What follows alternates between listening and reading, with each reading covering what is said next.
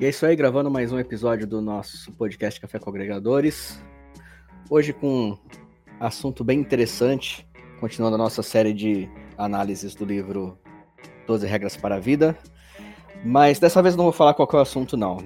Um, dos nossos participantes aqui está extremamente empolgado para falar sobre este assunto. Eu quero que ele fale. Introduz, Eros, com todo respeito, tá? Eu não vou falar boa noite porque eu não sei que hora que o nosso ouvinte está ouvindo isso. Então, bom dia, boa tarde, boa noite, boa vida para quem está nos ouvindo. A gente vai falar hoje sobre um assunto muito legal que tem muito a ver com o contrário do, no narcisismo, que é presuma que a pessoa com quem está conversando possa saber algo que você não sabe. Esse é um tema muito bom. E como ninguém aqui sabe nada mais do que eu, então a gente pode encerrar por aqui mesmo, né? Claro que a gente pode encerrar por aqui, se você quiser. Não, não, mas falta eu ainda dar boa noite para os nossos ouvintes. Aí depois ah, a gente verdade, pode finalizar, né? Ah, tudo bem, então. boa noite, senhores, Zaratos e Eros. E como o Eros disse, né, nós não sabemos o horário e o local que o nosso ouvinte está. Então, uma boa noite, bom dia, boa madrugada e uma boa vida, claro, né? Podemos encerrar por hoje? Sim. Fechou, cara. Ninguém sabe mais do que eu, então vamos fechar aqui. Valeu, galera. Até mais. Um abraço a todos. Um abraço, gente. Tchau. Vamos lá, galera. É... Cara, falar com as pessoas como presumindo que elas saibam mais do, do que a gente. É uma atitude extremamente nobre, mas que a gente vê sendo muito pouco praticada hoje em dia, né? Vamos, vamos combinar? Sim, justamente. Eu, por exemplo, tenho uma característica comigo. Eu não sei se isso é um erro, mas eu constantemente eu me julgo não saber de nada, né? Não, não de nada como, né, colocando é, muito para baixo, mas quando eu estou na rua, por exemplo, de fato eu sempre olho para as pessoas e sei que elas têm muito conhecimento de alguma coisa que eu não tenho. Por exemplo, eu pratico os meus estudos, né? Tenho muitas matérias de direito.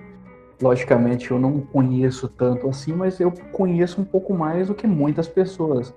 E, e em contrapartida, tem pessoas que gostam, por exemplo, de é, coisas do espaço, coisas da medicina no geral, coisas aí da física que eu não conheço. Então, não está estampado na testa de cada um conhecimento. Portanto, o mais justo é converse, conheça e entenda, participe de um diálogo e, e ambas as pessoas irão mostrar ali qual é o seu ponto de vista, qual é o seu conhecimento, porque como os atos disse, né? Infelizmente falta humildade e as pessoas elas entram em um diálogo praticamente dispostas a contrariar o outro. Isso aí é um grave problema, né? A gente pode ter uma boa noção desse comentário que você fez, Ben, baseando-se no que aconteceu, num evento trágico que aconteceu em, no ano de 1500, né? Quando chegaram por aqui os portugueses e resolveram catequizar os nossos índios porque eles eram pagãos. Esse exemplo que eu dei agora mostra o que os historiadores chamam de etnocentrismo, que é uma espécie de egocentrismo coletivo, onde a, a, minha cultura, a minha nação é melhor que a outra e quem não segue esse preceito está errado, né? Então, a tentativa, né, de catequizar os índios para que eles se tornassem, entre aspas, gente aos olhos dos portugueses, é algo extremamente cruel se você parar para analisar. Você está colocando um jugo que não é daquela pessoa sobre ela por causa da sua ótica. Então eu estou presumindo que aqueles seres que estão sendo catequizados, eles não são seres racionais, porque eles escolheram errado. Eles escolheram andar nus e adorar o sol, né? Eu não posso olhar com esse tipo de, de ponto de vista para o outro. Pelo contrário, eu acredito que a nossa cultura hoje seria muito mais rica e muito mais completa se a postura dos portugueses, ao invés de tentar transformar os índios em europeus, fosse a de observar o que eles sabem, a fim de aprender alguma coisa nova e talvez mesclar as culturas. Claro que hoje, né, no nosso país, tem a vantagem de, né, de assim como outros países da América Latina, ter essa miscigenação cultural, né? Muita cultura indígena foi introduzida na nossa cultura, né? Alimentos que são que vieram do, do, do hábito dos índios, como por exemplo a mandioca, as raízes que não, não nem existem, né? Em abundância na Europa etc, etc. O que eu quero dizer com isso? Quando você olha para o outro com a percepção de que ele possa ter algo que você não tem, saber algo que você não sabe e ser algo que você não é, o máximo que pode acontecer é você aprender muito. E o mínimo é aprender um pouco. Não tem como você perder nesse tipo de observação. E quando você coloca, por exemplo, a humildade, existem diversos fatores que podem fazer uma pessoa se sentir desconfortável analisar isso. Mas a gente não é criado, né? Pelo menos aqui é, na cidade de São Paulo, eu não tenho, não tenho conhecimento de pessoas que são criadas. Claro que existem essas pessoas, mas eu não tenho conhecimento das pessoas que são criadas para observar o próximo antes de si. E essas pessoas que são criadas para observar o próximo de si, por incrível que pareça, elas são absolutamente mais felizes, né? Até o professor, eu sempre cito ele porque eu acho ele fantástico, os estudos dele, o professor Cláudio de Barros, ele fala sobre também a, que ele chama de a maior lição de Jesus, que é uma vida baseada no próximo. E essa é a primeira premissa, presumir que aquela pessoa ela tem algo que você não tem. Né? E isso é fantástico. Justamente. Você, você falou muito bem, né? E isso aí, e também voltando no passado, infelizmente, é, é um ponto negativo, né? Das gerações que, que, que vem também, porque está no sangue, né? Praticamente da, da, das pessoas é, querer ser mais que as outras, né? Claro que existem muitas exceções, mas o mundo, infelizmente, é assim, entre aspas, injusto, né? E eu, por exemplo, busco muito é, observar o outro com uma certa é, precaução, né, para não cometer injustiças, porque no passado eu tive muito, ah, muitos não, alguns problemas com isso, porque quando nós somos leigos, né, nós tendemos a ser um pouco mais ignorantes e julgar o próximo é, sem conhecê-lo. Eu aprendi muito isso também com um ótimo amigo e recentemente esse amigo ele não faz mais parte da minha empresa, né? Um pouco lamentável porque na hora do almoço nós tínhamos alguns debates, algumas trocas de experiência sobre isso, mas eu aprendi muito com ele e essa visão de mundo, né? Que é importante também, é o respeito, é tem que ser aí é, a chave da questão, né? Ele é, não está na minha empresa agora, mas deixou muitas coisas boas, né? muitos conhecimentos. Então, isso é, é o importante. Nosso amigo Zato está um pouco quieto hoje. Convido o senhor para dar aí o seu testemunho, caro amigo.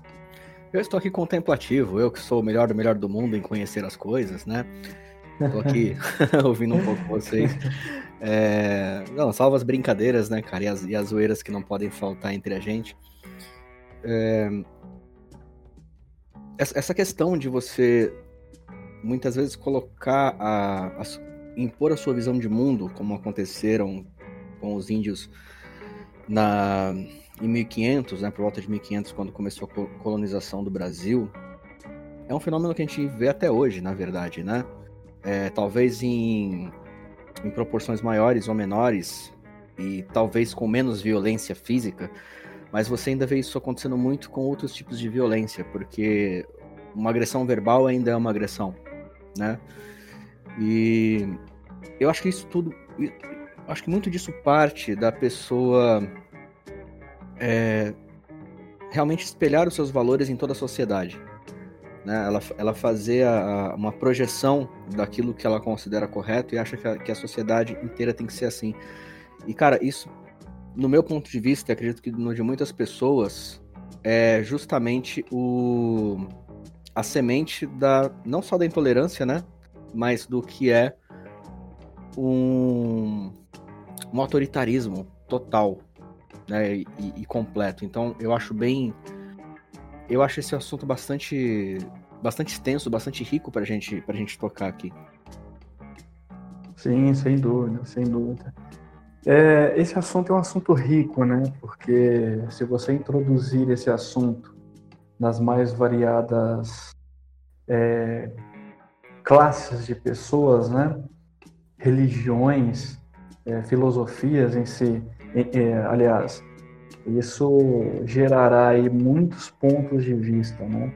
Porque, por exemplo, se você colocar esse assunto para uma colônia de judeus ultra-ortodoxos, ele tenderá a levar esse argumento para os ortodoxos, né? Os sefarditas, os askenazes e por aí vai. Ou seja, eles vão confrontar o conhecimento que cada um tem da Torá, que cada um tem ali da, né, da Bíblia Sagrada. Nós, por exemplo, temos a, a, a nossa religião, nós sabemos que existem líderes religiosos que tendem a levar esse assunto também para o Evangelho, né? Então existem Muitos, na verdade, pessoas... né? Sim, com certeza. E eu costumava falar com um colega meu da seguinte maneira: infelizmente nós temos pessoas estudiosas de Bíblia Sagrada não para aprender alguma coisa ou repassar um conhecimento, mas para entrar em debates mostrando ali que é, fulano conhece mais que o outro. É totalmente irracional, né? Cara, Quando meu... você presume sem querer te, te, cortar e já te cortando e sendo, nar... e sendo narcisista, né? é... Eu acho que vai, acho que vai além disso, acho que é muito pior do que isso. Porque o Sim. que eu vejo são pessoas, por exemplo, distorcendo. E eu, eu poderia colocar vários outros, é, outros tópicos além da Bíblia, né? Mas eu vejo muitas vezes colocando, utilizando os textos, inclusive muitas vezes tirando os textos de contextos, seja da Bíblia, seja de filósofos, sejam de pensadores do passado, seja lá o que for, cientistas, simplesmente para como uma forma de se auto de se autovalidar, vou colocar assim.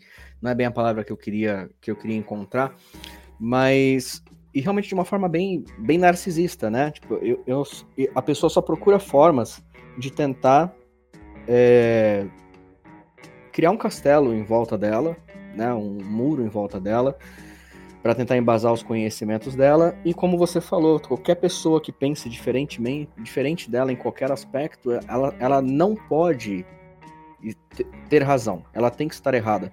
Isso entra inclusive uma coisa que é chamada a falácia da falsa dicotomia, que é quando você isso a gente vê muito na política hoje em dia, inclusive, né? Que se você não apoia algo de um lado, automaticamente você está no outro lado. Entende? Uma forma muito totalitária de você de você lidar com a situação, de lidar com os assuntos. Isso também é uma forma de você reprimir as pessoas e reprimir a forma que essas pessoas pensam. Sim, né? sim. Porque é, nem todo mundo gosta de rótulos. Aliás, acho que ninguém gosta de rótulos, né? A menos aquel, aqueles que eles escolhem para si, né? É, mas eu acho que tem, eu acho que tem muito a ver esse assunto. As pessoas não quererem ouvir, elas só querem é, trazer tijolinhos, né, para tentar construir o seu argumento, por mais falho que eles possam ser às vezes. E simplesmente, se qualquer coisa vai contra aquilo que ela imagina, então a pessoa só pode estar completamente errada. E muitas vezes faz até um juízo de caráter em cima disso né? Às vezes por conta de uma única coisa que a pessoa discorda, é, é feito um, um, total juízo de caráter. Mas eu queria muito ouvir realmente o que, que o Eros tem a dizer, cara, porque é, eu sei que é um assunto que ele queria muito falar. E eu queria muito realmente ouvir. Ele me deixou extremamente curioso para saber o que, que ele tem a dizer sobre isso, o que, que ele tem sobre. O que, que ele quer colocar para fora. Olha, não crie tantas expectativas assim sobre o que eu vou dizer. Porque é uma coisa que, na verdade, é muito, muito simples. e a gente precisa parar um pouco para pensar, né? Uma vez, um jovem cientista disse a seguinte frase: Penso, logo eu existo. E a partir do momento em que eu considero que eu penso, eu coloco em xeque tudo aquilo que está fora do meu pensamento. Então, se eu penso que o mar é cor de rosa, as pessoas que pensam que este mar é azul, elas não têm valor para mim, porque elas vão contra aquilo que eu acredito. E se as pessoas conseguem me provar que é azul, eu posso simplesmente por amor à minha própria índole, em amor ao meu própria, à minha própria situação psicológica, tentar continuar defendendo que não. Então, por exemplo, se eu mostro para você que determinado pensamento, determinada, determinado conhecimento que você tem simplesmente não é válido, ele não existe, ele não é cientificamente reproduzível, é baseado em crenças e crenças no, no sentido subjetivo, né? Simplesmente você vai desabar, você vai se desater. Agora, quando a gente considera né, que o outro pensa, isso significa que a gente pode estar errado. E estar errado é uma coisa que ninguém gosta, porque nós somos criados numa sociedade onde estar errado é vergonhoso. No, no, no meio científico, acho que os senhores sabem até bem, estar errado nada mais é do que estar no caminho certo. Porque toda grande descoberta vem de tentativa e erro. Surge uma hipótese, uma tentativa de validar essa hipótese ou não, e tá lá. Deu certo? Deu errado? Não importa. O que importa é que descobriu-se se aquilo é verdadeiro ou falso pela metodologia científica. Agora, falando do dia a dia, é, quando eu presumo que a outra pessoa com quem eu estou conversando possa saber algo que eu não sei, eu estou também considerando que esta pessoa, em algum aspecto, ela pode ser talvez superior ou melhor a mim. E isso gera uma, um equívoco muito grande na lida da, da, da, da, própria sociedade em si, né? criando juízos de valor, como você mesmo disse, Zarat, que são inexistentes. Por exemplo, uh, eu estudo psicologia. Eu não sou o dono da verdade e nem vou trazer aqui para vocês tudo que se refere à verdade. O que eu vou trazer é frutos de estudos científicos que eu aprendi é, com os meus estudos na universidade, etc. Mas pode ser que em algum assunto que eu estou estudando, o Ben ou até mesmo vocês, Daros, vá conseguir dominar melhor do que eu, porque vocês têm uma coisa que eu não tenho, que seria a experiência nesse determinado assunto, entende?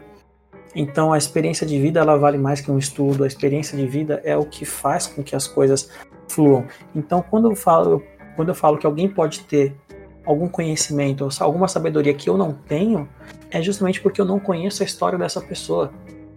E é lógico que eu só posso julgar o mundo através da minha verdade, que vem através da, das minhas é, questões empíricas. Eu vivi aquilo, então eu conheço sobre aquilo.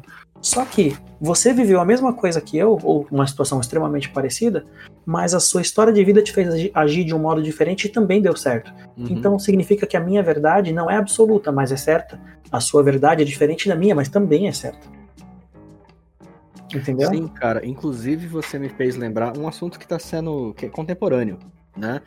É, eu não sei se vocês tomaram conhecimento do do cancelamento. Cara, é, essa cultura absurda do cancelamento na internet tá, tá um mimimi desgraçado. Eu detesto ela. Tô sendo sincero aqui. Estou rasgando meu coração nesse momento. É, o que aconteceu com o youtuber Felipe Castanhari, né? É, eu não sou assinante do, do, do, canal dele, já assisti um vídeo ou outro dele, sei que ele produz muito bem conteúdo, mas não sou nenhum fã dele, não. Então a intenção aqui não é defender ele de forma nenhuma. É, é não é e ao mesmo tempo é. Ele recentemente foi convidado pela Netflix para para criar uma série, né, de acho que de documentário, se eu não me engano, né? É, eu não, não acredito que o assunto principal vai ser história, né? Mas, enfim, o que aconteceu, cara? Com isso, é, muitas pessoas começaram a cancelar, né? Falar mal do Castanhari, dizer que ele não poderia fazer esse, esse programa porque ele não era cientista. Simplesmente por isso. Porque ele não tem um título de cientista, né? E, cara, tudo que ele ia fazer ali era uma divulgação científica. Talvez ele, ele simplesmente fosse ser um mero apresentador. É, quem tem próximo da minha idade deve, deve se lembrar do Mundo de Bickman, que passava na TV Cultura. Era um ótimo programa de divulgação científica. Ele não era feito por um cientista, era feito por um ator. Né? Então as pessoas passaram a, a, a julgar, por assim dizer, o, o Castanhari, na minha opinião, como se ele fosse uma pessoa que não tivesse absolutamente nada a ensinar, nada a dizer. Ele pode cometer erros, todo mundo pode. Grandes cientistas cometeram erros, erros no passado, né? Claro, claro. Eu acho que esse, lance da cultura do cancelamento é, é uma. Como que eu posso colocar isso? É um movimento massivo que tem por intenção desvalidar alguém que eles acham que não tem conhecimento. Vamos dar um exemplo. Quando, claro, também não, não envolvendo a política em si, mas o ato do cancelamento, tá? Uhum. Nas eleições de 2018, ouviu-se muito o seguinte comentário: Jair Bolsonaro não é economista. E desde quando o presidente da República precisa ser economista? Sendo que ele vai ter um ministro da Economia para cuidar desse assunto, entende? Uhum, sim. Se você parar para pensar, tivemos outros presidentes com outras formações, tivemos presidentes que foram médicos, presidentes que foram advogados, presidentes que foram economistas, inclusive, né? Se não me engano, Dilma Rousseff era economista. Me coisa se estiver errado. E, e, tivemos presidentes que não têm formação nenhuma também. Tivemos presidentes sem formação alguma também. O que faz o presidente ser bom ou ruim não é a formação acadêmica dele. Claro, seria bom se ele tivesse uma formação acadêmica dentro da área de relações internacionais ou qualquer tipo de área voltada para a política, sim. Não estou falando que o estudo não é importante, mas tivemos vários tipos de presidente e começou-se uma cultura do cancelamento. Não estou dizendo que foi o início, foi aí, mas uma cultura de cancelamento dizendo que ele não poderia ser presidente por não conhecer determinado assunto. Então eu paro e pergunto: se você parar para pensar, é, eu estou falando sobre as pessoas né, conhecerem coisas que eu não sei. Eu estou validando a minha cultura acima da cultura do outro. Isso é um perigo muito grande, né? Vamos, eu sei que você, Zaratus, eu sei que você bem também gosta muito de filosofia, então vamos filosofar um pouco. Topam? Claro, claro. Bora. Eu não conheço muito, muito, muito de filosofia, mas se eu souber, não, a gente. Não, não vamos falar de filosofia clássica. Nós vamos nos dar uhum. a liberdade agora de tecer um comentário, uma linha filosófica aqui sem basear em escola grega, não. Vamos pensar sobre o assunto. Filosofar não é levantar questões? Então vamos levantar uma questão aqui. Um exercício que a gente vai fazer juntos, tá? Primeiro, vamos trabalhar com como se a máxima de Descartes fosse penso, logo existo, e isso seja uma verdade absoluta. Até porque nós pensamos e nós sabemos que nós existimos, certo? Até aí sim, tudo bem? Sim, até aí tudo bem. Uh, qual é o tamanho a forma ou a cor do seu pensamento. Qualquer ideia que você tenha, você consegue materializar isso?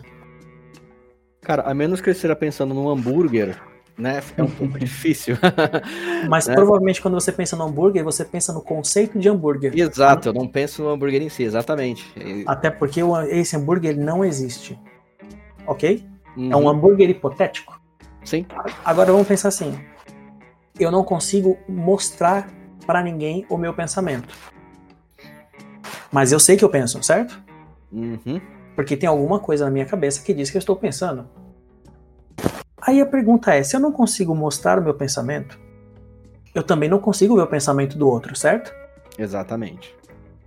Concorda comigo, Ben?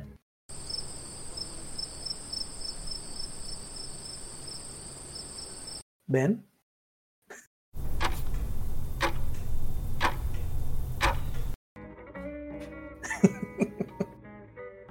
Não tava conseguindo tirar do, do, do, do áudio, cara. Deu ruim no meu. No meu, no Eu meu... não, eu não cortaria essa parte, só para deixar claro. Foi muito engraçado. Vamos continuar. Não, aqui, deu, deu então. problema no áudio. Tudo bem, vamos continuar. Tudo bem, Então, bem, assim- vamos continuar. Vamos lá, vamos lá. Vamos continuar. Então, se eu não consigo ver o pensamento do outro, é muito provável que eu não considere que o outro pensa. Sim ou não? Sim. Então, se eu penso, eu existo? Se eu não sei se você pensa, eu não sei se você existe. Justamente. Se eu Então, não logo- sei, Então logo você não existe. se eu assim, você pode ser um fruto da minha imaginação. Le- Legal, cara. Eu acabei de, de pensar aqui que eu sou um maluco falando do- na frente no computador para duas pessoas imaginárias. Obrigado, cara. Você acabou de, de me trazer um- uma crise existencial nesse momento. Então, eu, como fruto da sua imaginação, tenho a obrigação de piorar um pouco a sua crise existencial. O seu computador pensa? Eu acredito que não, mas depois dessa, agora eu comecei a ficar com dúvida. Provavelmente, então, você deve estar numa sala branca, sentado no chão, com as pernas encruzadas, conversando sozinho. Porque você não sabe se nada do que está ao seu redor existe de fato. Porque você só Exatamente. consegue provar os seus próprios pensamentos. Então, por que que eu trouxe esse, esse nível de pensamento? Porque muito provavelmente é assim que as pessoas consideram inconscientemente o outro. Por quê? Se eu penso eu cheguei numa conclusão lógica sobre um determinado problema e quem pensa diferente está errado, porque eu não sei se você está pensando de fato. Eu tive o trabalho e o esforço de pensar. E você? Eu nem sei se você pensa. Então, se eu não sei se você pensa, não sei se você está certo. Mas eu tenho certeza que eu tô porque eu pensei no assunto. E aí nós temos uma outra coisa que nós podemos puxar dessa questão do pensamento. De o que seria realmente pensar. Porque é muito comum você você ouvir as pessoas falando pensar por, por pensar por si mesmo. Mas na grande maioria do tempo, nós não estamos pensando por nós mesmos, e sim repetindo conceitos e pensamentos, entre aspas, que já foram estabelecidos anteriormente por outras pessoas. Então, até mesmo o, o, o nosso raciocínio filosófico, seja ele baseado numa escola ou não, vai ter influência dessas escolas. Então, neste momento, eu estou pensando por, por mim mesmo, eu só estou repetindo uma, uma, mera, é, um mero, uma mera programação no automático daquilo que eu penso ser um pensamento.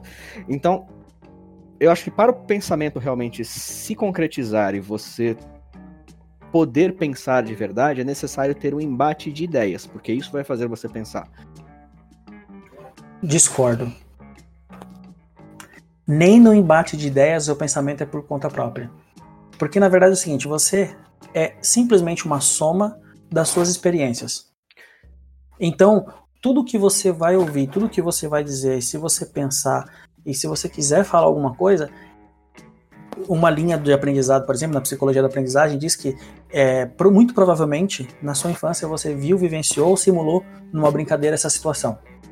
Ou você, ou você tem conhecimentos prévios sobre o assunto, nem nada é por acaso, nada é do nada, entendeu? Mas é, o resto eu concordo. Porém, mas você concorda comigo que, exemplo, a única coisa que pode me fazer realmente mudar de, pensa de, de opinião, ou logo, ideia sobre alguma coisa, é justamente uma ideia contrária? Um exemplo, no episódio passado eu falei para as pessoas que chocolate branco não era chocolate. Lembra disso? E aí você me trouxe uma informação nos bastidores que eu falei, peraí, é, é verdade isso? É sério? É, é sério. E mudei a minha opinião, galera. Desculpa mentir para vocês no episódio passado que não era para mentir. tá? Então eu tô, tô aqui fazendo a, a meia culpa, a minha retratação. Tá? Chocolate branco é chocolate, sim, me perdoem, por favor. Agradeço ao Eros por me trazer essa, essa, essa informação. Pera, deixa eu Então- só fazer um pequeno adendo, só um pequeno adendo. Não precisa se desculpar porque, na verdade, você não trouxe uma mentira. Era a sua verdade. Então você disse o que você disse a verdade. Pois é, mas Você- a partir porque você acreditava naquilo. E só Mas a partir do saber- momento que eu descobri que, aquilo, que a minha verdade não era verdade, eu falei, bom, então eu tenho que me retratar. É simples, eu trouxe uma informação não. errada. Não, não, não. Vamos lá. Só para o espectador saber e não ficar curioso, a única coisa que eu falei é que a- o composto químico do cacau é a teobromina. E a manteiga de cacau contém teobromina. Então o chocolate branco é feito da manteiga de cacau e contém o princípio ativo do cacau, que é o mesmo que é venenoso para cães, gatos e hamsters, etc.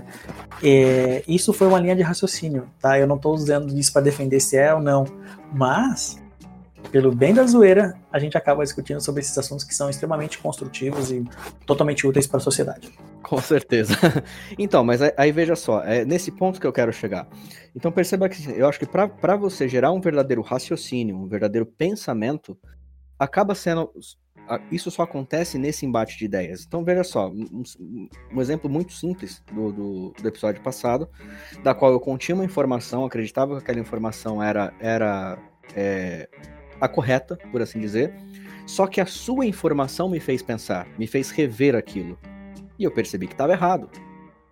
Você está tá me entendendo aonde, aonde eu quero chegar quando eu falo que o verdadeiro pensamento, eu acho que ele só surge quando existe o, o, o embate de ideias? Eu entendo, agora vamos ver se você entende onde eu quero chegar. Você não pensou por isso, você recebeu uma informação. Você ou você mudou a sua forma de ver o mesmo objeto, mas a informação não veio de um pensamento próprio. A informação veio de uma fonte externa que mudou o seu ponto de vista. Então, assim, onde, de onde veio essa informação? Talvez essa informação veio de uma outra conversa com outros cientistas que pensaram, vamos descobrir o que, que é essa planta aqui. Entendeu? E aí vai, assim, não, até a metodologia que eles usam já não é um pensamento original. Eu, Sempre, eu entendi o que todo, você quer todo dizer. Pensamento, todo pensamento é uma adaptação de um outro pensamento, que é uma adaptação de outro pensamento. Então, o pensar por conta própria é eu vou, da maneira mais particular possível, reunir e organizar as ideias do meu jeito. Não é, não é muito criar, é organizar as peças. Imagina um Lego, né? Uhum. E você começa a montar as peças do jeito que você achar melhor. É isso. Eu, eu entendo, cara, mas aí, aí olha só, é, e é bacana a gente ter esse embate aqui. É, da mesma forma que você pega as peças do Lego e você a organiza da forma que você quiser, Uh, isso também acontece com a informação. Então, olha só, eu poderia simplesmente é, negar a informação que você trouxe, certo? Mas não. O que eu falo que isso gerou um pensamento foi justamente isso. Quando você trouxe aquela informação, claro, até pela, até pela, pela confiabilidade que eu tenho que eu tenho em você e nas informações que você traz, né? Isso fez sim com que gerasse um pensamento dentro de mim, como indivíduo, certo? E fez com que eu fosse buscar informação junto com você, inclusive, para validar aquilo ok? É, então, por isso que eu falo que o embate de ideias é importante. Outra coisa, vamos pensar da, na, na, realmente no pensamento empírico, né? É uma pessoa que ela tem uma teoria e assim é onde nasce a ciência. Ela vai colocar o tempo todo aquele pensamento dela, certo? Aquela ideia que ela tem em xeque para aquilo ser confrontado, ok? Então, é, e aquilo pode, é, e aquele experimento dela tanto pode embasar ainda mais aquela, aquela teoria, como pode refutar. Entende o embate? Por isso, que eu acredito que, por isso que eu acredito que somente com o embate de ideias é que a gente consegue pensar de verdade. Eu entendo. Eu, eu mantenho ainda a minha postura na, na forma, porque, por exemplo, para que ela tenha essa metodologia e testar isso, ela vai usar uma metodologia que não foi ela que pensou. Ela vai usar, por exemplo, uma metodologia que alguém criou em algum momento, e alguém que criou isso foi baseado é, em alguma metodologia prévia. Acho que assim, tudo na verdade evolui. A partir do momento em que a gente vive em sociedade, a gente sempre vai adquirir valores da sociedade, independentemente de, é, de qual seja ela. Por exemplo, a, a sua visão de mundo sobre o que é certo e o que é errado Uhum. ela está baseada no conhecimento que seus pais passou, na legislação da cidade em que você vive, uh, nas experiências que você passou, certo? Em algum momento, as suas uh, visões do mundo se chocaram, inclusive, com a dos seus pais, ou seja, a sua socialização primária foi botada em xeque, e isso aconteceu provavelmente no seu primeiro ano de escola. Talvez você nem se lembre, porque é uma coisa muito involuntária, né? Uhum. A primeira vez que você percebe que o seu pai, que era o seu super-herói, exemplo, era o seu super-herói, sabia de tudo, ele te passou uma informação que você viu que não estava correta. Aí você fala, nossa, meu pai erra. Entende? Uhum. Por, a gente é uma soma desse tipo de aprendizado. Então, o pensar por conta própria é que, é que soa muito cruel também. Eu entendo que é muito cruel você pensar que nada do que você pensa é totalmente por conta própria. É uma, na verdade, é uma organização particular de conhecimento prévio. Mas uh, o pensar por conta própria é, é muito questionável às vezes, tá? E eu queria ouvir o Ben sobre esse assunto, porque ele está muito calado hoje. Não, estou estudando com os senhores, né? Estou aprendendo. Estou aprendendo. Essa, essas essa, é, informações aí sobre pensamento é complicado, cara, porque é uma somatória de coisas, né? Nós existimos porque nós estamos inseridos em uma sociedade onde todos pensam, todos contribuem para que as coisas sejam sólidas, né? Por exemplo, nós não pensamos é, em trabalhar, em construir os bens materiais e os bens né, de valores no total de uma empresa, a marca em si, o seu faturamento, tudo é um, uma um, compartilhada, são ideias compartilhadas. Então, é um tema muito complicado, né? E eu prefiro acreditar que nós só pensamos porque nós estamos inseridos em uma sociedade com muitas pessoas que também pensam cada um contribuindo ali para que um, um, um país, né, uma cidade, enfim, algo seja sólido, né? É, posso estar falando um monte de besteira, mas é o que eu penso, né? Porque se eu fosse o único ser vivente do mundo, qual a diferença de pensar ou não pensar? O que eu iria criar? Nada. Ou tudo, né? Ou tudo, ou tudo. Ou, ou tudo. É muito complexo. Mesmo que seja uma ação muito pequena, mas já é o tudo, né? Sim, se você tá no meio do nada e você faz qualquer coisa, aquilo é tudo, né? Sim, justamente. Eu acho muito, muito complexo esse assunto, né? Porque a gente tem diversos pontos de vista, diversas escolas que defendem pontos de vista diferentes. E se me perguntar qual é a mais certa, qual é a mais errada, eu vou dizer que todas estão certas e todas estão erradas, porque o ser humano é uma grande, é uma grande incógnita. E é uma incógnita, assim, fantástica, porque você fica pensando o que, que passou na cabeça daquela pessoa para ela fazer aquilo? Por que, que ela tomou aquela decisão e não aquela? Quando você faz esse tipo de pergunta, você está colocando a sua experiência de vida naquela situação. E agora eu vou ser polêmico. É por isso que eu não acredito que exista empatia. Porque para ser empático, você tem que se colocar no lugar do outro, e para se colocar no lugar do outro, você tem que ter vivido a história dele para saber exatamente o que ele faria naquela situação. Uhum. Porque você não está sendo empático em colocar a sua história de vida naquela situação, porque a ação seria diferente. O que você pode Sim. ser, o que você pode ser, talvez, seria ser solidário. Solidário, exatamente, solidário. Por exemplo, ao invés de você chegar na pessoa que está passando por um problema, por exemplo, eu não sei se os senhores já tiveram a infelicidade de perder algum parente, não sei. Eu já perdi diversos. E mesmo tendo essa vasta experiência em luto familiar, eu nunca posso chegar numa pessoa e falar assim: olha, eu sei o que você está sentindo. Eu não posso falar isso para a pessoa, porque na história de vida dela, por exemplo, eu tenho amigos, eu tenho uma, uma amiga da, da, faculdade que comentou que a avó dela adquiriu Covid-19, infelizmente. Mas está se recuperando. Ela com um dia de internação, ela saiu da UTI, foi pro quarto e estava respirando sem ajuda de aparelhos, o que é muito bom. Estamos felizes por isso. Só que ela falou: "Eu estou muito preocupada porque eu nunca perdi ninguém. Então, como é que eu vou falar para essa pessoa que eu sei o que é? Ah, quando você perdeu a primeira pessoa da sua família, você também sentiu isso. Talvez não. Porque a diferença é, eu tinha muito, muito pouca idade, eu era muito novo. Talvez eu não tinha entendido direito. Talvez eu não tinha a noção de que eu nunca mais fosse ver. Então, o meu primeiro luto seria totalmente diferente do primeiro luto dela. Então, mesmo tendo passado por vários lutos, alguns consecutivos, inclusive, eu não posso chegar nela e falar, eu entendo o que você está passando. Eu posso dizer, eu já passei por situação similar, sei que não é agradável, o que, que eu posso fazer para te ajudar? Acho que isso é solidariedade e empatia não, não existe nesse caso. Uhum. Nesse aspecto, mas assim, a palavra, eu ainda uso essa palavra porque as pessoas entendem o que eu quero dizer. Mas é só por isso. É que as pessoas têm a solidariedade muito como o mero ato de você doar alguma coisa para alguém, né? Infelizmente a palavra solidariedade ela perdeu boa parte do significado dela na sociedade então as pessoas pensam que você ser solidário é você simplesmente, sei lá, doar comida, doar é, dinheiro, doar, sei lá, seja lá o que for, roupas para quem precisa. Não, a solidariedade é, é o que, na verdade, hoje meio que se transformou na empatia, né? De você. Como você falou, a gente não consegue realmente saber o que a pessoa está sentindo, a gente consegue compreender, né? A gente consegue entender o que a pessoa está passando.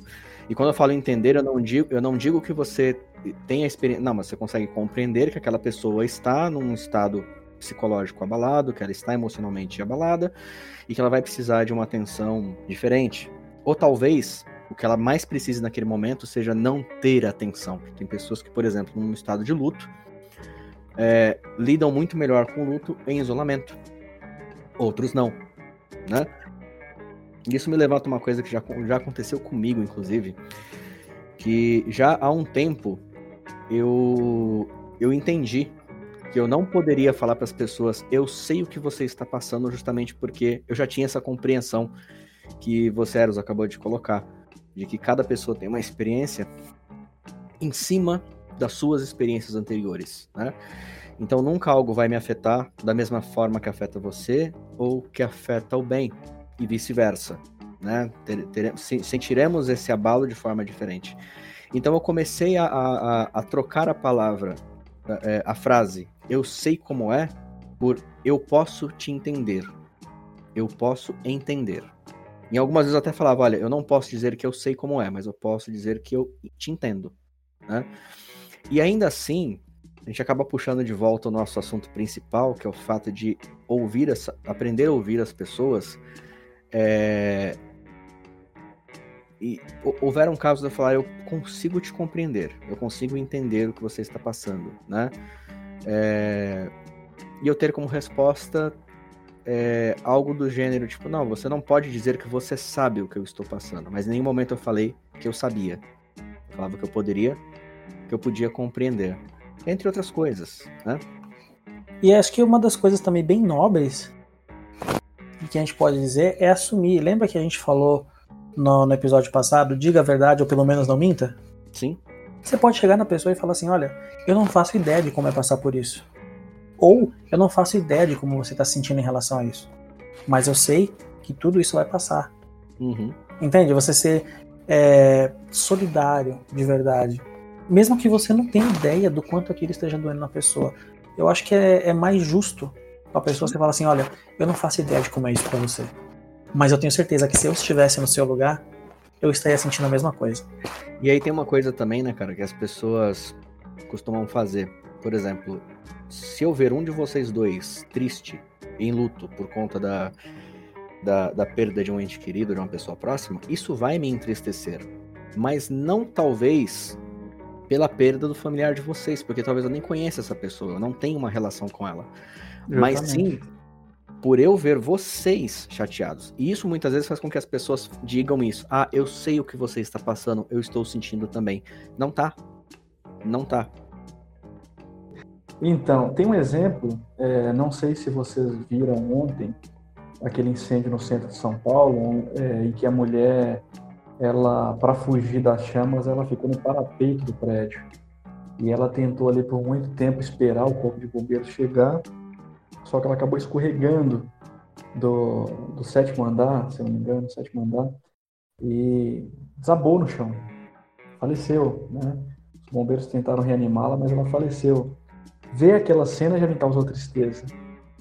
É uma dor que, que dá no coração porque você imagina que possa ser um familiar seu. Mas se eu chegar para o familiar daquela pessoa e passar qualquer tipo de, de, de de como é que eu posso dizer, tentar mostrar ali a minha, né, o meu sofrimento também, a minha empatia na situação, não vou conseguir, porque é, eu sou um desconhecido para aquela família e já doeu ali o coração de ver aquela cena. Mas imagina se aquela mulher tem um filho, né? Os seus pais vendo aquela cena é totalmente trágico, é totalmente assim doloroso, né? E eu não saberei é, é, é como, né? é, é sentir essa dor. Então é algo muito complexo também. Sim, cara, eu concordo. E, é, e meio que, que.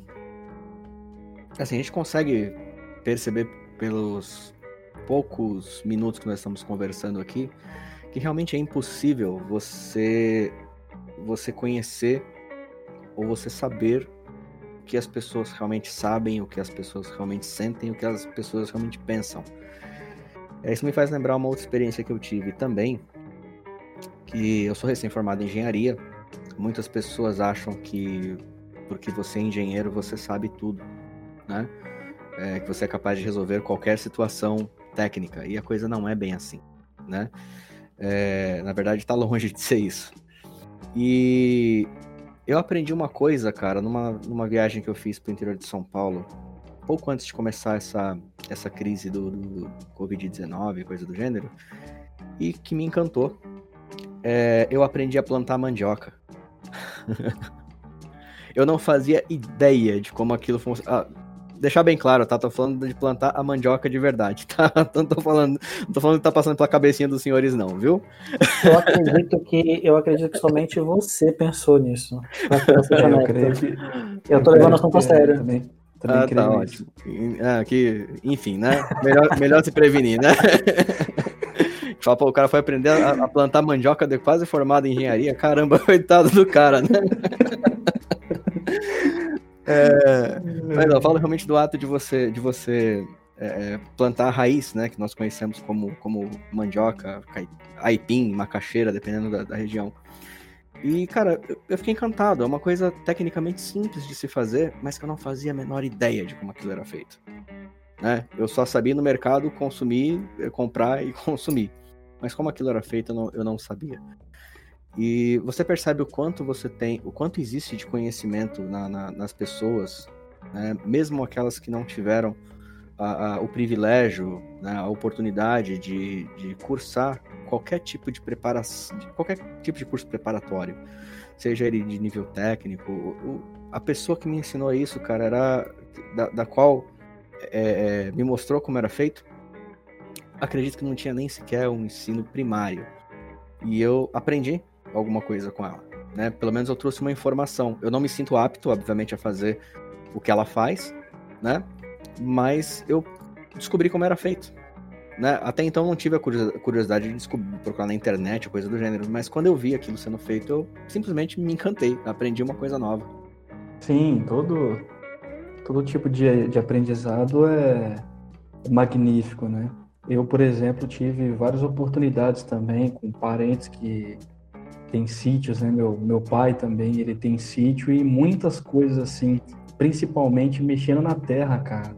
Coisa assim que muitas pessoas não têm aí é, oportunidade. É, por exemplo, você vai plantar um tipo específico de fruta, não é só chegar ali, colocar um semente, uma raiz, né? Você tem que entender a época, você tem que entender o solo, você tem que entender é, o tempo ali que você vai regar aquela planta, se é uma planta que tem que estar tá ali exposta ao sol, se é uma planta que tem que estar exposta à sombra. Então, é um conhecimento muito bacana. E é o que você falou, Zaratas. Conhecimento, por menor que ele seja, talvez nós jogamos assim, é algo maravilhoso, porque todo tipo de conhecimento é proveitoso. Cara, eu vou dizer mais. Com, com esse conhecimento que ele. Eu considero esse conhecimento ainda mais importante do que o que eu tive, porque se a gente vai um apocalipse zumbi, pelo menos, eu não sei se os meus conhecimentos de engenharia vão resolver muita coisa se começar a faltar comida. Né? Mas se pelo menos eu souber plantar mandioca, acho que isso pode ser mais útil do que, do, do que inventar um eletrônico novo. é, eu também não faço ideia de como seria fazer uma consulta psicológica com o zumbi, né? Porque a primeira pergunta, o que passou na sua cabeça? Com certeza ele não vai querer responder de maneira amigável. Talvez ele, morda, ele resolva morder na resposta. Ou ele vai responder miolos, né? Como os zumbis mais clássicos, né? ou, ou, ou, como diz um, um quadrinho do mundo canibal, cérebro, né? exatamente, cara, exatamente. Mas enfim, gente, é... cara, a premissa do, do, do assunto é justamente esse, né? Você sempre conversar com as pessoas imaginando que elas podem te ensinar alguma coisa, né? Essa basicamente é a premissa, que você pode aprender alguma coisa com elas. E acho que isso se comprova o tempo todo, porque você consegue aprender, inclusive, aquilo que você não deve fazer.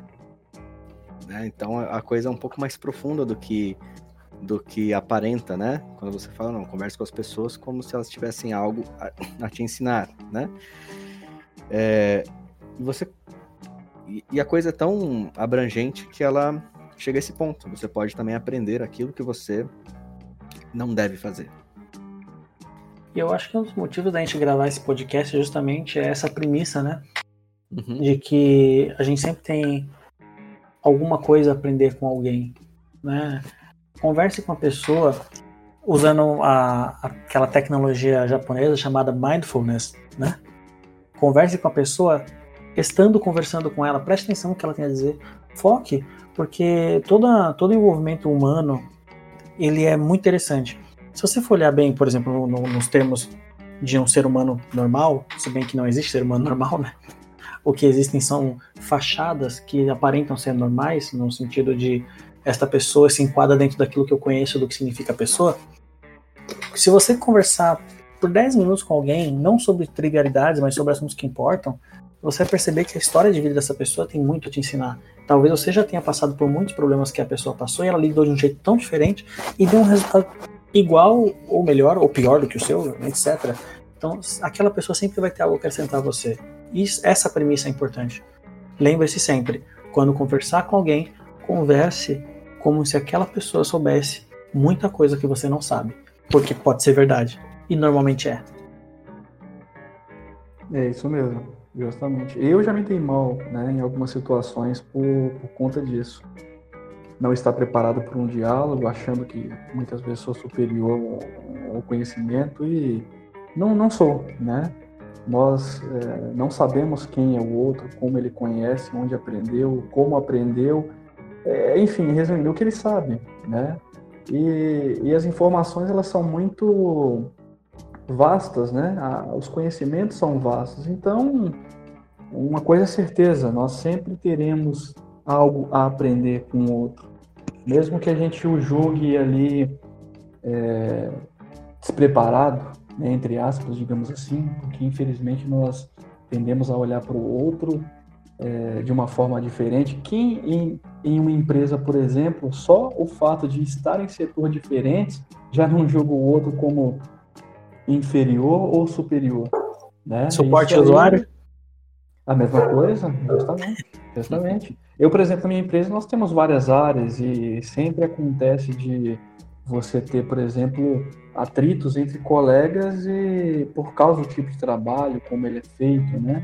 Então é algo que é, é, acontece com qualquer pessoa. O que você falou, Eras, é, é muito bem proveitoso não, não, não julgar o outro antes de conversar, de conhecer, de entender o ponto de vista e os seus conhecimentos.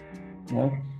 Nós temos que ser maduros o suficiente para entender que todos nós somos pessoas valorosas e todos nós temos uma vida diferente e essa vida diferente ela não pode ser julgada por outras pessoas que nos conhe que não nos conhecem ou nos conhecem muito pouco, né? Então, exercer a humildade é, é uma das chaves aí para a gente não passar é, momentos desagradáveis.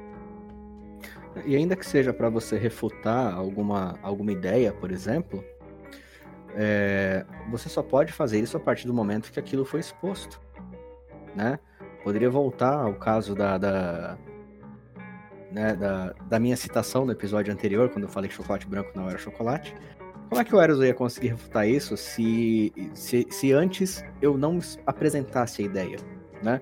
Então, quando você tem casos como o caso do youtuber é, Castanhari, que as pessoas estão tentando impedir praticamente que ele faça o, o programa porque consideram que ele não possui o conhecimento necessário para isso, simplesmente porque ele não tem um título, é, isso, cara, isso traz um precedente é, assustador, porque a partir do momento que a pessoa tem que ser gabaritada, é, oficialmente gabaritada para falar sobre qualquer assunto, você encerra qualquer discussão.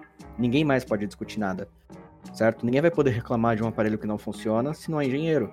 Ninguém vai poder reclamar da demora da entrega da pizza se o motoboy, é, se você não é um motoboy, se você não é um entregador. Você não tem conhecimento sobre aquilo, então você não pode falar, né? E o como o Eros colocou bem no, no, no, um pouco mais no começo, na pior das hipóteses, você aprende alguma coisa. Na melhor das, hipóteses, você aprende muito. E se algo está errado nas informações, obviamente, é, como eu citei há, há, pouco tempo atrás, sou recém-formado em engenharia. Então, se alguém transmite alguma informação de algum conceito que eu conheça, né, e domine relativamente bem, e consiga entender que aquilo está errado, perfeito, eu consigo, eu consigo transmitir a informação da forma certa, ok? É, e aí contribuo dessa forma com todo mundo. Mas eu não seria capaz, por exemplo, de fazer a mesma coisa na área da psicologia, onde quem domina mais aqui é o Eros. Eu não conseguiria, eu, eu, eu talvez não poderia fazer isso. Contudo, como ele falou, existem alguns casos, ou talvez algumas áreas, que eu possa dominar tão bem ou melhor do que ele. Só que ele só vai saber se eu domino ou não isso a partir do momento que eu expor. Então, ele acaba sendo, entre aspas, obrigado a primeiro me ouvir. Como se eu tivesse realmente alguma coisa a acrescentar a ele. Ele só vai poder ter certeza disso a partir do momento que eu expor esse, esse, essa ideia, esse pensamento. E eu completo o seu pensamento dizendo que se você não tiver nada a acrescentar, por exemplo, eu escutei você e não me acrescentou em nada, eu te escutei, eu fiz você se sentir bem pelo menos. Porque as pessoas elas preferem preferem não. As pessoas precisam ser ouvidas, né?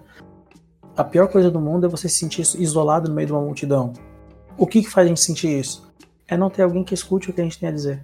Alguém que não leva a sério os nossos pensamentos. Então, tendo em vista isso, a gente pode entender que se o que você falou é, não agrega com o meu conhecimento, porque talvez você me passou um conceito errado de uma área que eu domino, vai agregar para você quando eu te falar, olha, não é bem assim eu estudei isso, isso e isso, mas vamos considerar que as duas hipóteses possam ser reais. Qual faz mais sentido na, na sua história de vida? Não estou dizendo que é para mentir para a pessoa, até porque a gente falou né, na semana passada, diga a verdade ou pelo menos não minta. Mas a questão, a questão é, não é te ajudar iludindo, mas sim não desvalidar o seu conhecimento, porque você pode ter aprendido por conta da tua experiência. E se eu desvalido a tua experiência, eu estou dizendo que a tua vida não vale. Não, pelo menos não vale ah, o conhecimento que você adquiriu o conhecimento que você adquiriu na sua vida não vale, então eu tô dizendo que a sua vida não vale. Entende o quão pesado é isso? Sim. Nas entrelinhas? Muito pesado, né? E é por isso que Muito eu queria discutir tanto esse assunto, porque não é uma coisa leve. Essa é uma das partes mais profundas até agora. De todas as, as regras que a gente viu até agora, para mim, essa é uma das mais pesadas, porque ela envolve o profundo e o íntimo da vida do outro, né? Por isso que é, eu queria tanto discutir isso. Muito bom, cara, muito bom. E eu, eu concordo com você, cara. E, e perceba, né? Se a gente pegar esse mesmo exemplo, do qual eu passo uma informação para você de um campo que você conhece, não te agreguei em nada. Mas se eu, se eu executar o exercício de ouvir você como se você tivesse algo para me, me trazer, eu recebo de volta o conhecimento corrigido né? Que ele pode não estar totalmente errado, mas às vezes ali uma, uma leve correção, né? Ou não, às vezes pode estar tudo totalmente errado mesmo, né? E você fala, olha, cara, isso aqui não está certo por conta disso. Né? Então, quer, quer dizer, a, a, essa riqueza, e posso utilizar essa palavra sem nenhum medo, ela só se gera de verdade através desse tipo de através desse tipo de exercício, né? Isso sim eu concordo. Mas enfim, bem, quer falar mais alguma coisa? Você tá aí meio quieto, meio, meio paradão. Não, é, eu, hoje eu tô um pouco, não, não tô muito inspirado hoje, né? Fiz um esforço bacana para estar aqui com, com os nossos ouvintes. Peço desculpas aí por ficar um pouco mais isolado hoje, mas eu participei bastante, deixei os nossos ouvintes aí contentes, contentes, né? E hoje o Eros não, não ficou de birra comigo, então eu tô achando até estranho, tô até... É isso que tá faltando, cara. É crise de abstinência, Eros. Vai fundo, cara. Começa a pegar no pé dele que a coisa melhora. Então tá, eu vou, eu vou fazer uma promessa aqui, no ar. Se eu não cumprir, me cobrem lá no e-mail café com agregadores, sem acento no é, arroba gmail.com. Me cobrem. Semana que vem eu vou acabar com a crise de abstinência do Ben, porque o assunto também. Nossa, esse, é, são, daqui pra frente são só assuntos que prometem. Eles, eles vão ficando mais densos, né? A cada momento que passa, né? É, é como se a gente fosse mergulhando. É como se a gente estivesse no inferno de Dante. adorei, adorei a comparação, cara. Muito boa. Então é isso, cara. É, eu acho que com esse nosso papo aqui ficou realmente evidente que se a gente não exercita essa habilidade de ouvir as pessoas, e quando eu falo ouvir, ouvir de verdade, é, foi uma habilidade que eu tive que desenvolver até profissionalmente, né? E eu vi que isso trouxe muitos, muitos frutos positivos, né? Até porque quando você levanta requisitos de qualquer coisa, a melhor coisa que você faz é você virar para quem está pedindo e falar: deixa eu ver se eu entendi direitinho. O que você quer é isso? E resumir a linha de pensamento da pessoa. Isso faz com que ela se sinta muito bem. Né? Faz com que ela se sinta.